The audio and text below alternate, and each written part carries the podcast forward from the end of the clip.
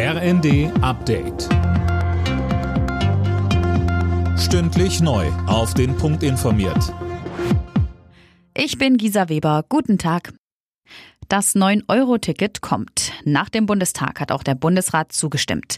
Im Juni, Juli und August kann man damit für monatlich 9 Euro Busse und Bahnen im Nahverkehr nutzen. Die Menschen sollen damit Geld sparen und öfter mal das Auto stehen lassen. Schleswig-Holsteins Verkehrsminister Buchholz von der FDP findet das grundsätzlich gut, aber den Zeitpunkt nicht. Er spricht von einem Ferienticket und macht sich Sorgen dass es zu Überlastungen auf den Verkehren nach Sylt kommt, dass es zu Überlastungen auf den Verkehren an die Ostsee kommt, dass es nicht die Entlastung der Pendlerinnen und Pendler gibt, sondern dass die Küsten überlaufen sein werden und ich gar keine Kapazitäten bestellen kann in dem Umfang, die es nötig machen würde, das zu, das zu handeln.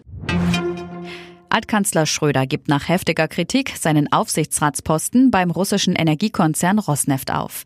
Schröder habe mitgeteilt, es sei ihm unmöglich, sein Mandat in dem Gremium zu verlängern, heißt es vom Konzern.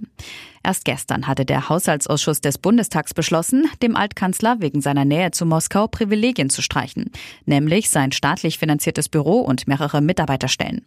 Schröder will das laut Spiegel juristisch überprüfen lassen. Kiew gibt den Kampf um Mariupol nun auf. Die Militärführung hat angeordnet, dass die letzten Kämpfer, die noch im Azov-Stahlwerk ausharren, die Verteidigung der Stadt aufgeben. Das teilte der Kommandeur des Azov-Regimes dort mit. Und Borussia Dortmund trennt sich von Trainer Marco Rose. BVB-Boss Watzke spricht von einer unbefriedigenden Saison. Dortmund wurde Tabellenzweiter, konnte Meister Bayern aber nie wirklich gefährden. Wer neuer BVB-Coach wird, ist noch offen. Alle Nachrichten auf rnd.de